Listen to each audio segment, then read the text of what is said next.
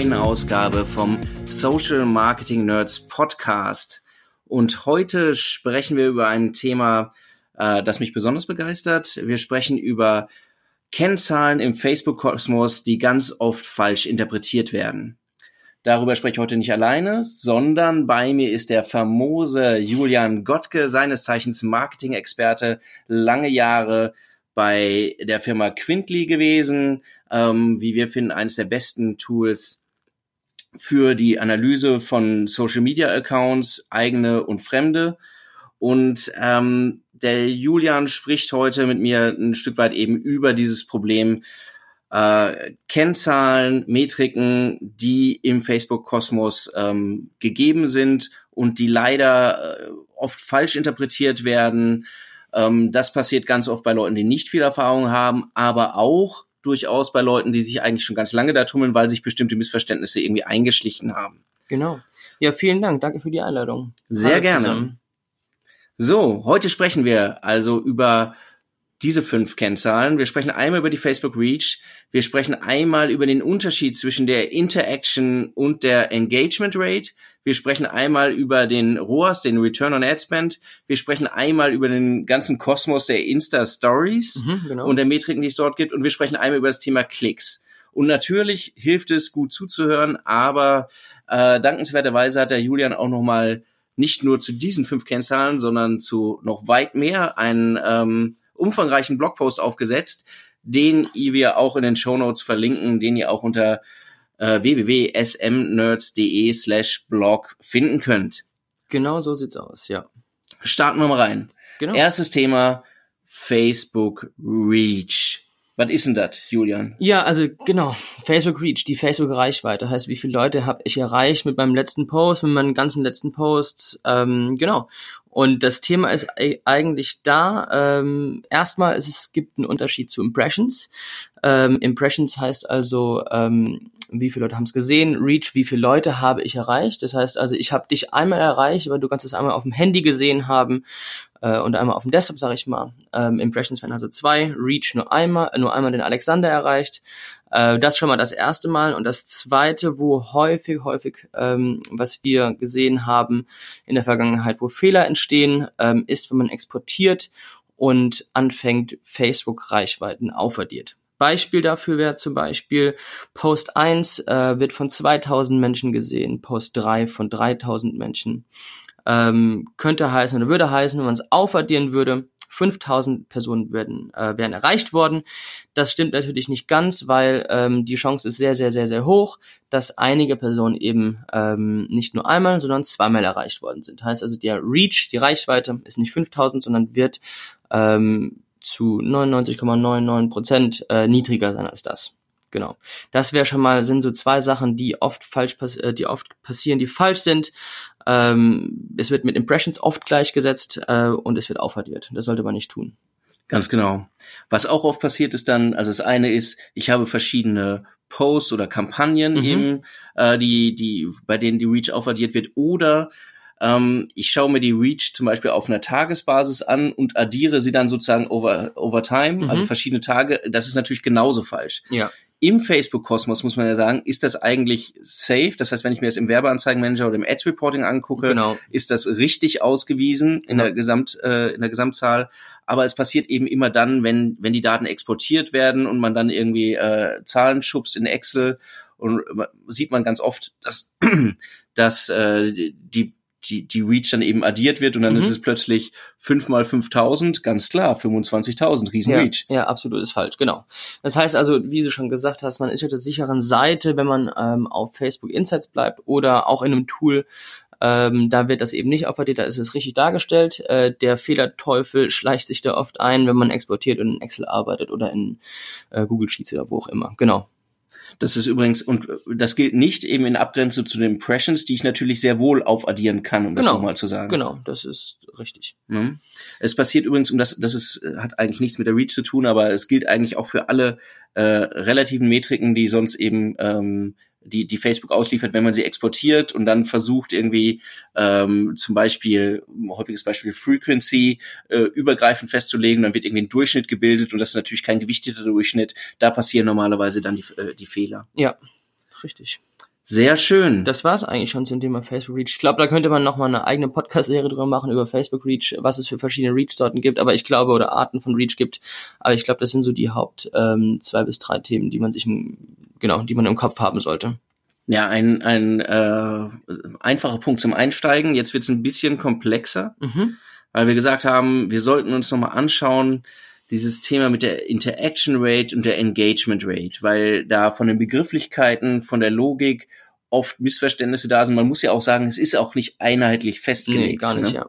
Ich glaube, ganz ehrlich, da kann man auch so vielleicht ein bisschen äh, Schuld in die Schuhe der, der Toolanbieter ähm, legen oder genau, weil die Toolanbieter oder jeder Toolanbieter hat da verschiedene Definitionen. Ähm, ich fange erstmal an, was für mich wichtig ist oder was in der Analyse wichtig ist ist einfach für uns Marketer, äh, sobald Rate da steht, wissen wir oder wir sollten wissen, da ist eine Formel hinter. Formel hinter heißt, ähm, man muss sie verstehen äh, und um diese dann auch analysieren zu können. Ähm, in, Engagement Rate oder Interaction Rate, das ist der Unterschied. Das ist halt davon abhängig, was für ein Tool du nutzt. Ne? Ähm, zum Beispiel, bleiben wir beim Beispiel Quintly, ähm, die Interaction Rate da ähm, basiert im Prinzip auf öffentlichen Daten und die Engagement Rate auf ähm, privaten Daten. Ich persönlich bin das so gewohnt und habe das so, habe da so lange, lange mitgearbeitet, finde es auch einen guten Unterschied, der da gemacht wird. äh, allerdings kommt halt wirklich darauf an, welches Tool man nutzt oder welches Tool äh, du dann nutzt in der Analyse. Deswegen heißt für mich einfach, oder die Alarmglocke sollte klingeln, ähm, Rate gleich, ey, lass mich mal gerade verstehen, ähm, was die Formel, äh, was die Formel heißt, um das dann richtig analysi analysieren zu können. Und also das, das erste ist natürlich eben, es ist Interaction Rate ist nicht gleich Interaction Rate, je nachdem, äh, in welchem Tool ich mir das mhm, anschaue. Die genau. Begrifflichkeit ist nicht ganz klar. Und ähm, dann ist ja auch noch eben die, die Frage, was sind die zur Verfügung stehenden oder die, die genutzten Daten? Also was ist die genau. Formel und welche Daten äh, werden dafür überhaupt zu äh, da überhaupt für genutzt, um das genau, Ganze zu berechnen. Genau. Am Beispiel zum Beispiel nochmal eben gerade äh, gesagt, Quintly en äh, Engagement Rate, ähm, das geht da jetzt hin um Engaged Users und um den Reach, ähm, den wir eben besprochen haben. Bei Interaction Rate sind es dann eben die äh, Reactions auf Facebook oder Instagram. Ähm, die werden dann geteilt durch zum Beispiel Anzahl der Posts und Anzahl ähm, von durchschnittlicher Fans in der analysierten Periode. Heißt also, dann Blick drauf werfen einfach und wenn man das tut, ist man eigentlich schon auf der sicheren Seite, wenn man es verstanden hat. Ähm, dann kann man es analysieren und auch ja ähm, miteinander vergleichen zum Beispiel. Wenn ich jetzt, also sagen wir mal, wir, wir schauen uns die, die, die Interaction Rate, wenn wir jetzt äh, schauen, wie viel ähm, wie viel Reaktionen bekomme ich äh, im Durchschnitt auf Posts, ja, mhm. wenn wir es wenn wir es so interpretieren und dann gucke ich mir das bei einer, bei einer kleinen Seite an, bei einer großen Seite. Und ja. fast immer ist es so, äh, die kleine Seite hat eine höhere Interaction Rate, wenn sie nicht ganz mies ge gemanagt wird, mhm. als eine große. Also gibt es hier auch eine Frage der Vergleichbarkeit letztlich. Genau. Ne? Also das heißt also zum Beispiel, ähm, sagen wir einfach mal, ähm, kleiner Klamottenladen an der Ecke, äh, vergleichen, vergleichen wir jetzt mit äh, Zara. Äh, der kleine Klamottenladen, wie du gerade sagtest schon, äh, wird immer eine höhere, wahrscheinlich eine höhere Interaction Rate haben als Zara. Heißt aber nicht, ähm, dass Zara einen schlechten Job macht zum Beispiel. Das heißt also, was heißt die I-Rate hier? Ähm, und wann kann ich sie nutzen, wird eben dadurch ersichtlich durch die Formel, ähm, weil ich, wie ich gerade sagte, im Nenner stehen äh, die Anzahl der Posts und die Anzahl der Fans. Heißt also, äh, dem Ganzen oder dem Ab, dem, dem Aufbau der Formel ist es geschuldet, dass die ähm, Zahl so viel kleiner wird. Heißt also einfach reinschauen, ähm, gucken, macht das gerade Sinn, mit wem ich das vergleiche, ähm, was, warum nutze ich die eigentlich gerade, die iRate, ähm, oder will ich vielleicht was ganz anderes sehen, ähm, genau, und dann finde ich, kann man das immer schön hinterfragen. Wenn man das hinterfragt hat, ist man eigentlich auf dem richtigen Weg und dann sagt man vielleicht, okay, gerade wenn ich jetzt den ähm, kleinen Klamottenladen an der Ecke mit Zara vergleichen will, macht die iRate vielleicht gar keinen Sinn. Dann nehme ich vielleicht eine andere Metrik. Und dann sagt er noch mal was, noch mal ein bisschen genauer zu dem Thema. Es gibt öffentliche Daten, es mhm. gibt private Daten, die mhm. zur Verfügung stehen. Ähm, welche Daten in dem, in dem Kontext werden jetzt privat und welche werden jetzt öffentlich? Mhm. Also öffentliche Daten sind alle Daten, die du auch siehst, wenn du, sagen wir jetzt mal, auf die Seite von Zara oder Adidas gehst. Ja. Heißt also ähm, Likes, Comments, Shares, die Anzahlen siehst du alle. Du siehst aber natürlich nicht, wie viele, äh, wie viel Reichweite Adidas hatte auf dem letzten Post zum Beispiel. Äh, und dementsprechend ist das zum Beispiel, äh, sind das zum Beispiel private Daten. Die siehst du nur dann, wenn du Facebook-Admin bist für deine eigene Seite. Ähm, die siehst du aber nicht, ähm, wenn du eben ähm, Julian oder Alexander bist und ähm, bei Adidas Deutschland gucken willst, wie viel die erreicht haben. Das sind zum Beispiel, oder Link-Klicks, wo wir gleich schon mal drüber sprechen. Ähm, das sind auch ähm, private Daten, die Facebook so nicht rausgeben darf. Das heißt aber auch, ne, also die, die, die privaten, privat meint eben nur, wenn es meine Seite ist, Mhm, genau. äh, zugängliche sind, sind ja eigentlich ganz spannend in dem Kontext, weil die, also gefühlt für mich halt eine höhere Aussagekraft haben in mancherlei Hinsicht, wenn ich mir anschaue, wie ist sozusagen das Verhältnis des Engagements zur, zu den erreichten Personen, Ja. sagt das ja mehr aus als zur Menge der Posts. Mega spannend auf jeden Fall, ja. Aber da habe ich eben dann das Problem, das muss man dann auch sehen, dass ich das nicht vergleichen kann. Genau, du kannst es halt nicht vergleichen mit äh, mit anderen äh, mit anderen mit mit deiner Konkurrenz, weil du eben von der Konkurrenz ähm, keine privaten Daten hast.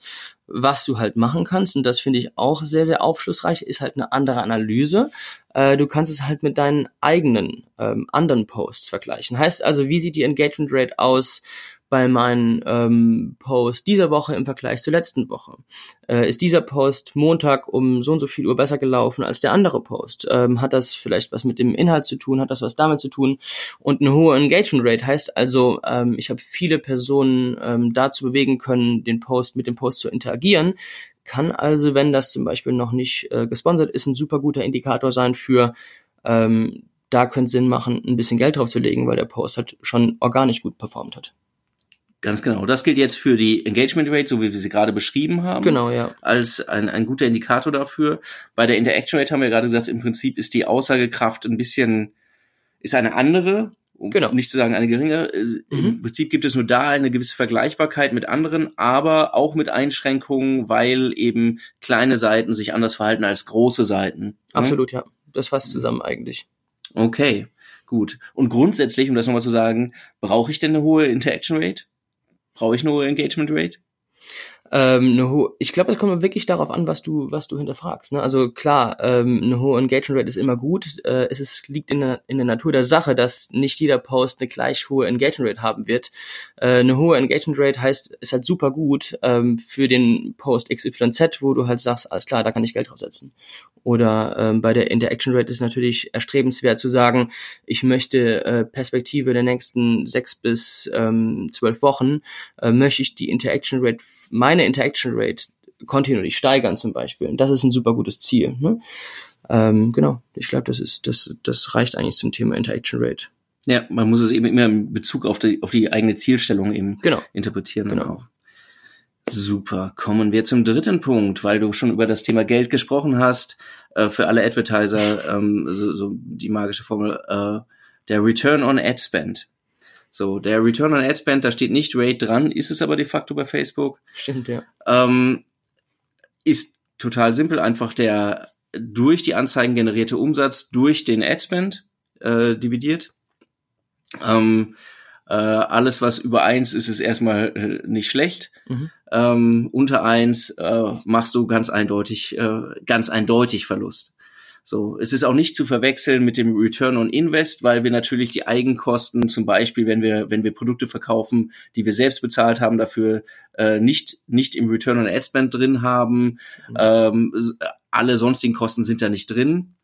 Äh, In der Google-Welt, für alle, die daher kommen, äh, ist die Betrachtung genau umgekehrt. In der Google-Welt spricht man vom Kur, also vom Kost von der Kosten-Umsatz-Relation. Das sind dieselben Werte, nur andersrum dividiert. Mhm. Ne? Da ist, äh, je, niedrig, je niedriger es ist, ist es gut. Äh, in der Facebook-Welt, je größer es ist, umso besser. So, das ist, ähm, das ist einfach eine unterschiedliche Perspektive. Aber ähm, sehr viele Advertiser sagen, wow, mein, mein ROAS ist äh, 5, 10, was auch immer. Und dieser Wert wird irgendwie so für sich genommen, gesagt, boah, das ist aber ein super Wert. Tatsächlich hängt, äh, tatsächlich sagt der Wert an sich erstmal noch ganz wenig aus, weil es ähm, einmal davon abhängt, in welcher Branche bin ich eigentlich, habe ich hohe Eigenkosten oder Ja. nicht. Also brauche ich überhaupt einen hohen ROAS, um am Ende einen positiven Return on Invest zu generieren. Und es hängt eben auch davon ab, wo stehen meine Kampagnen. Bin ich, bin ich noch ganz klein? Mhm. Ja, gebe ich wenig Geld aus oder ist das Ganze schon skaliert? Ja. ja weil bei kleinen Kampagnen einen hohen äh, Return on, äh, äh, Return on Ad Spend äh, hinzubekommen, äh, ist natürlich auch eine Leistung, aber viel schwieriger ist es, wenn, wenn man die ganze Kampagne groß skaliert. Mhm. Und letztlich ein ROAS von 10, ne, wenn man es sagt, halt auch noch nicht, wie viel Geld ich verdient habe. Wenn ich ja 10 Euro ausgegeben habe, habe 100 Euro umgesetzt, ähm, dann habe ich einen fabelhaften ROAS von 10 und habe 90 Euro verdient. Wenn ich äh, 5000 Euro umgesetzt habe, habe aber 2500 ausgegeben, habe ich einen deutlich schlechteren ROAS von 2, mhm. habe aber zweieinhalbtausend ja, Euro äh, am Ende in der Tasche, was mich dann schon eher erfreuen würde. ähm, das heißt, isoliert betrachtet hilft der Wert nicht, wird aber immer so ein bisschen ja. tragen viele vor sich her wie so eine Monstranz, ähm, sagt aber noch nichts. Tatsächlich ist die Aussagekraft am Ende der Umsatz minus den Adspend, das ist das, was am Ende in der Tasche bleibt. Häufiges Problem übrigens dabei auch, das ist dann ein Fehler in der Datenerhebung letztlich, dass der Umsatz, denn Voraussetzung ist ja, dass ich den Umsatz über, Face, über den Facebook-Pixel auch erfasse, wenn ich mhm. zum Beispiel einen Shop habe, äh, dass der falsche Umsatz gemessen wird, dass zum Beispiel der, der Bruttowert hinterlegt wird und nicht der Nettowert. Ähm, das ist, äh, und dann ist, ist, ist das Ganze natürlich ad absurdum geführt, weil dann gehe ich von der falschen Datenbasis aus. Nichtsdestotrotz, ähm, um es nochmal zusammenzufassen, der Wert ist natürlich ein guter Indikator, ob die Kampagne prinzipiell profitabel läuft, sagt noch nicht, ähm, also als, als, als Anzeigenkampagne profitabel läuft, sagt noch nicht, ob ich insgesamt als Geschäft profitabel laufe und sagt auch nichts über die Dimension meiner Erlöse letztlich. Und das muss man halt immer dabei berücksichtigen. Cool, ja, stimmt. Hm? So. Äh, sollen wir zum nächsten Thema gehen? Dann Lass uns das machen. Insta-Stories. Ähm, ja, Insta-Stories nutzen, glaube ich, so ziemlich viele Leute gerade. Ähm, wird immer spannender für Unternehmen. Äh, und ich glaube, hier wollten wir einfach mal ein bisschen gucken, was es für Metriken gibt. Äh, was heißt eigentlich, ähm, was ist ein guter, Indika was ist ein guter Indikator äh, und was sollte verstanden werden oder was sollten wir verstehen, bevor wir es analysieren. Ähm, zum Beispiel äh, fangen wir direkt mal mit einem an, ähm, ist für mich ähm, die nächste Story und die das nach vorne tippen, also die Forward Tabs. Ähm, was ist eigentlich gut und was ist ein schlechter Indikator? Zum Beispiel ähm, haben wir oft gehört, dass äh, die Forward-Tabs ein schlechter Indikator sind, weil Leute weiterklicken ähm, und sich das Bild oder die, das Video nicht für 15 Sekunden angucken. Äh, stimme ich nicht ganz, ähm, bin ich nicht ganz der gleichen Meinung, ähm, weil es einfach Nutzungsverhalten ist. Wenn man sich selbst beobachtet bei Insta-Stories gucken, ähm, ist vieles zu langweilig für 15 Sekunden und man guckt weiter, vor allem wenn es Bilder sind. Ähm, die habe ich schneller verstanden als ähm, in 15 Sekunden. Da brauche ich es nicht so lange für. Heißt also, das Verhalten ist dieses, ähm, ja, nach vorne klicken die ganze Zeit. Ne? Heißt also, die Story, ähm, die wir gemacht haben oder die du gemacht hast, kann halt auch gut sein, ähm, obwohl man nach vorne, obwohl nach vorne geklickt wird. Ähm, Next Story, also das heißt, das Wischen nach ähm, links ist dann oder dann in die nächste Story rein eben, das ist dann schon eher ein guter Indikator für eine für eine weniger spannende Story, äh, weil die Story scheint nicht interessant gewesen zu sein. Heißt, Leute wollen äh, die Stories von ähm, von Alexander gerade nicht sehen, ähm, weil das einfach gerade nicht spannend war. Tut uns dann tut ihm dann wahrscheinlich auch leid, aber ähm, genau, das will er dann eben nicht sehen. Äh, heißt also Next Story für mich persönlich ein guter Indikator für eine schlechtere Story. Auch ähm, ein guter Indikator sind zum Beispiel äh, die so, sogenannten Drop-offs. Heißt also, ähm, meine Story besteht aus, ähm, ich sage jetzt einfach mal zehn verschiedenen Stücken, also Snaps oder so, wie man es auch mal nennen mag. Ähm, und wenn die, ähm, wenn die ganzen einzelnen Elemente der Story ähm, spannend sind, wird man sehen, dass die, ähm, dass die Anzahl der Betrachter nur wenig abnimmt. Heißt also, wenn die Story, äh, wenn die erste Story, sagen wir mal, 3000 gesehen haben und den, zwei, den zweiten Snap der Story schon nur noch 1000, heißt das war das, war das erste vielleicht nicht mehr so, so spannend, äh, wie es eigentlich sein sollte. Genau. Ähm, das ist, äh, das ist das eine. Äh, das andere ist, wann sieht man das? Wann bekommt man ein Gefühl dafür? Den bekommt man eigentlich, und das Gefühl bekommt man dafür, wenn man Stories ein bisschen genutzt hat für sich. Wenn man weiß, was ist ein normaler Drop-off, ähm, wie viele Leute gucken sich die Story ähm, immer kontinuierlich an, wie viele Leute verliere ich im Durchschnitt. Und dann bekommt man, glaube ich, nach so ein paar Wochen oder Monaten äh, das Gefühl, aha, okay, das war jetzt am Wochenende richtig gut, das war spannend, die Leute sind dran geblieben. Ähm, genau, und dann der letzte Punkt sind eigentlich die Story Exits, heißt also das nach äh, unten wischen äh, während der Insta-Story oder einfach das Schließen der App oder das äh, Sperren des iPhones äh, oder des, des, ähm, des, des Smartphones eben. Ähm, heißt einfach nur, oh, äh, Kollege kommt rein, ich muss arbeiten, Handy gesperrt, ähm, weggepackt. Oder ich bin der in, in der Bahn und äh, ich muss aussteigen, App geschlossen, ich bin los. Heißt nicht unbedingt, dass die Story schlecht war. Genau. Das sind eigentlich nur so ein paar Ansätze, ähm, wie wir das analysieren sollten, meines Erachtens. Ähm, genau, hast du da noch ein noch Ja, nochmal noch mal eine kurze Frage. Also ja. letztlich, wenn, wenn wir über das Thema Forward Tabs sprechen, mhm. das, dann lohnt es also einmal zu gucken, was habe ich da überhaupt gezeigt. Mhm. Also wenn es genau. ein Bild ist, dann brauchen die Leute nicht so lange für die Rezeption. Genau. Wenn es ein Video wiederum wäre, dann könnte es sein, dass ich da nochmal überlegen muss, war das notwendig, das Ganze in der Länge äh, genau. darzustellen. Genau. Ja? Genau. Ja. Aber solange die Leute dranbleiben, habe ich sie sozusagen nicht vergrault. Richtig, genau. Ja, da gibt's auch viele ähm, da gibt's ja auch ein paar, ein paar Möglichkeiten, zum Beispiel die Insta-Stories dann nochmal zu cutten. Ne? Ähm, viele Leute gesehen, die es mit, äh, mit irgendwelchen ähm, ähm, Apps machen, die halt dann nicht ein Video für 15 Sekunden haben, sondern nach der ersten Sekunde direkt einen Cut, nochmal eine Sekunde ein Video, noch ein Cut und das heißt, das Ganze noch ein bisschen schnelllebiger zu machen. Ne? Könnte gut funktionieren. Das sind einfach alles Sachen, die man testen muss ähm, um dann zu gucken, ähm, genau, was hat funktioniert, was funktioniert bei mir und das sollte man einfach mehr machen. Ich glaube, das ist einfach wichtig, ständig zu testen und zu schauen, was funktioniert und dann äh, davon einfach mehr zu machen.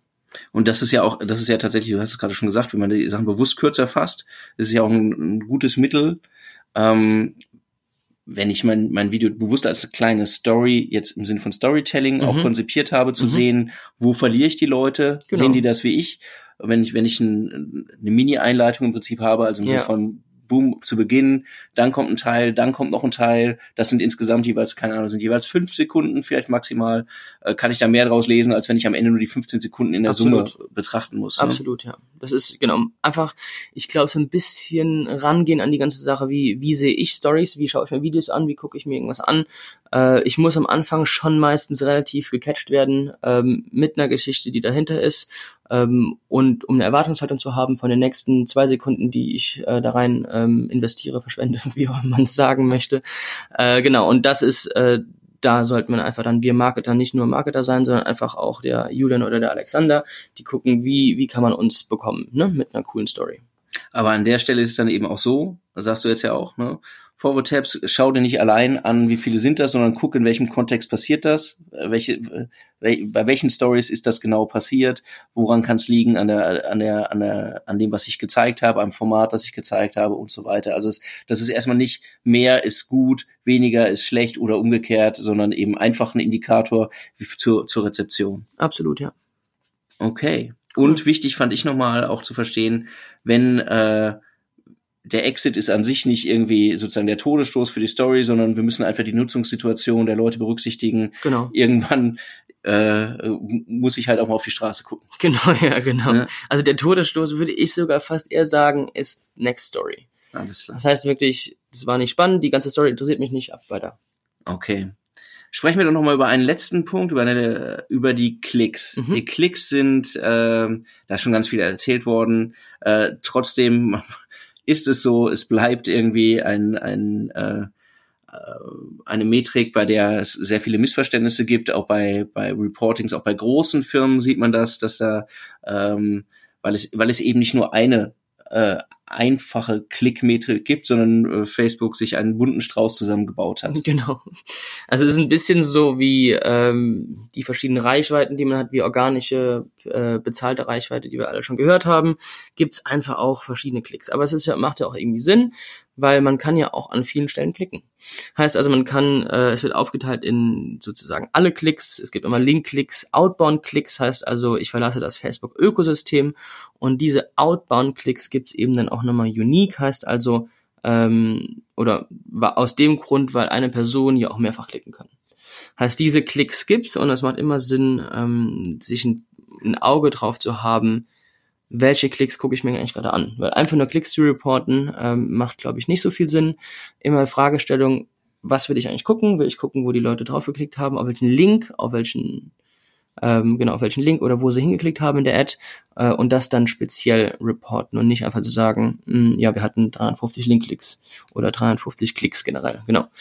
Ähm, 53 Linkklicks wäre übrigens richtig gewesen, das habe ich gerade falsch gesagt. Aber genau, ähm, das wäre für mich wichtig. Ähm, genau, und was was äh, was wir eben noch ähm, auch schon als Thema hatten, ähm, war das Thema, äh, wenn wir die die Links, äh, die Linkklicks richtig ähm, analysieren, kann man auch einfach mal schauen, zum Beispiel, wie viele Leute haben auf More geklickt in dem in der Ad. Ne?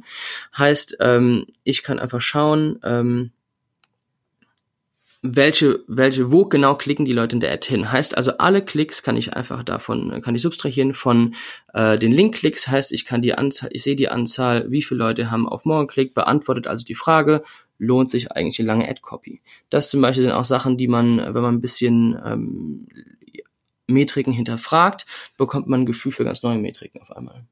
Ganz richtig. Also man, man, muss einfach sagen, es hängt von der Zielstellung ab. Mhm. Welche, wie will ich interpretieren? Genau. Wenn ich sage, mein Ziel ist es am Ende, eine möglichst große Anzahl an Menschen durch meine äh, durch meine Ad mhm. ähm, auf meine Webseite zu bekommen, dann ist die härteste Metrik, die ich dahinterlegen kann, aus dem Klick-Kosmos Unique Outbound äh, äh, Klicks. Absolut, so, ja. So, das ist das Härteste. Aber das andere, was du gerade gesagt hast, ist eben auch ganz spannend. Die Leute sind, es geht ja nicht jeder weg. Trotzdem habe ich mir mhm. ja Mühe gegeben. Ich habe die, äh, habe eine hübsche Ad-Copy geschrieben, die ist natürlich über die drei Zeilen lang.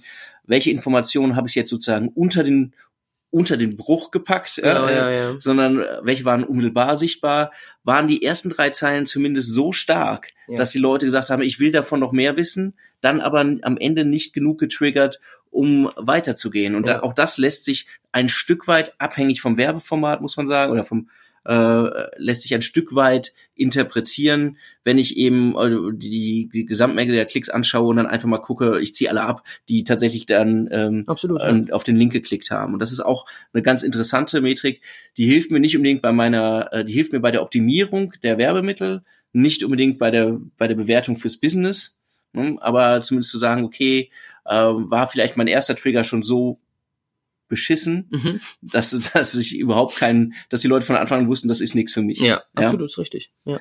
Ne? Das ist eigentlich ganz spannend. So, ähm, jetzt sind wir eigentlich am Ende, ne? Das waren unsere unsere fünf, äh, die wir uns für heute für die Serie hier rausgepackt haben. Das stimmt. Noch mehr hast du aufgeschrieben, genau. wie schon anfangs erwähnt, in einem umfangreichen Blogpost äh, zu finden auf www.smnerds.de slash blog. Mhm. Wir verlinken das natürlich in den Show Notes. Da hat der Julian sich komplett ausgetobt. Gibt's noch vier weitere zu dem Thema. Ganz genau. Ja. Dann. Das war's, glaube ich, ne? Julian, vielen Dank. Danke dir, danke euch und äh, ja. Dann sagen wir Tschüss. Schönen Tag noch. Dankeschön, ciao.